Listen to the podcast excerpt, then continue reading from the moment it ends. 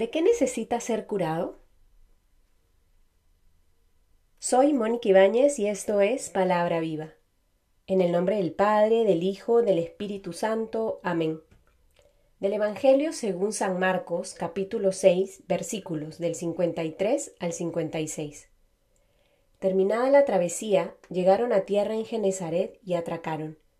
Apenas desembarcaron, le reconocieron enseguida recorrieron toda aquella región y comenzaron a traer a los enfermos, en camillas, a donde oían que él estaba.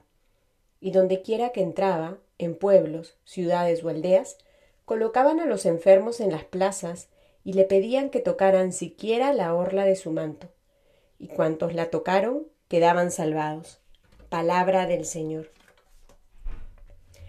Queridos hermanos, iniciamos una nueva semana y seguimos haciendo camino con Marcos. La liturgia nos ofrece estos versículos para que en oración podamos seguir profundizando en aquello que el Señor nos va pidiendo a cada uno de manera personal. Él sabe lo que vivimos, sabe lo que hay en nuestro corazón, sabe de nuestras necesidades y está presto a interceder por todo aquello que nos permita experimentar su salvación.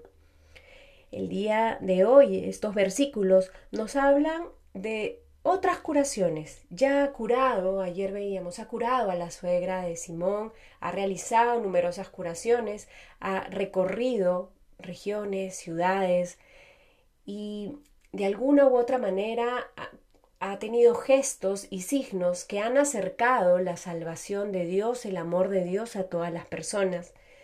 El día de hoy también rezamos este hecho en donde se encuentra en Genezaret con sus discípulos, con sus apóstoles, y le acercan montones de enfermos, los dejan en la plaza para que pueda interceder el Maestro por ellos y devolverle la salud.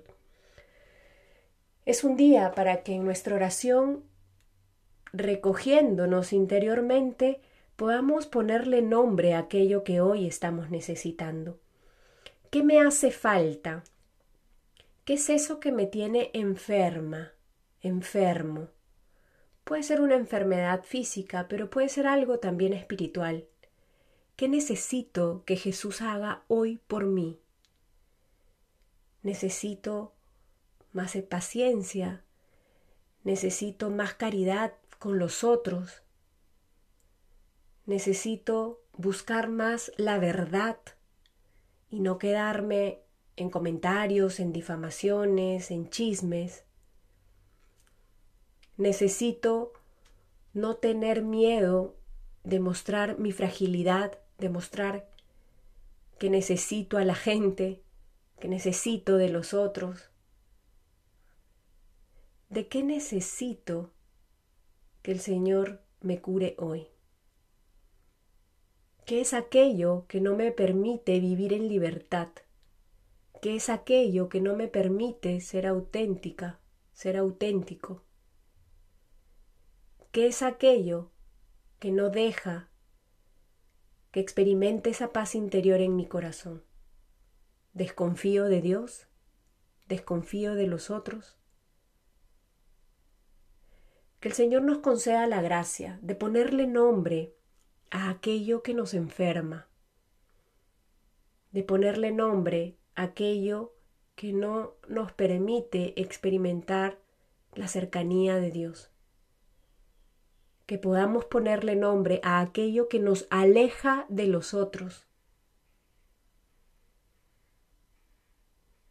Miremos al Señor, contemplemos en su acción, en sus gestos, la cercanía del Padre, que lo que más quiere es que seamos felices, es que vivamos el amor a plenitud.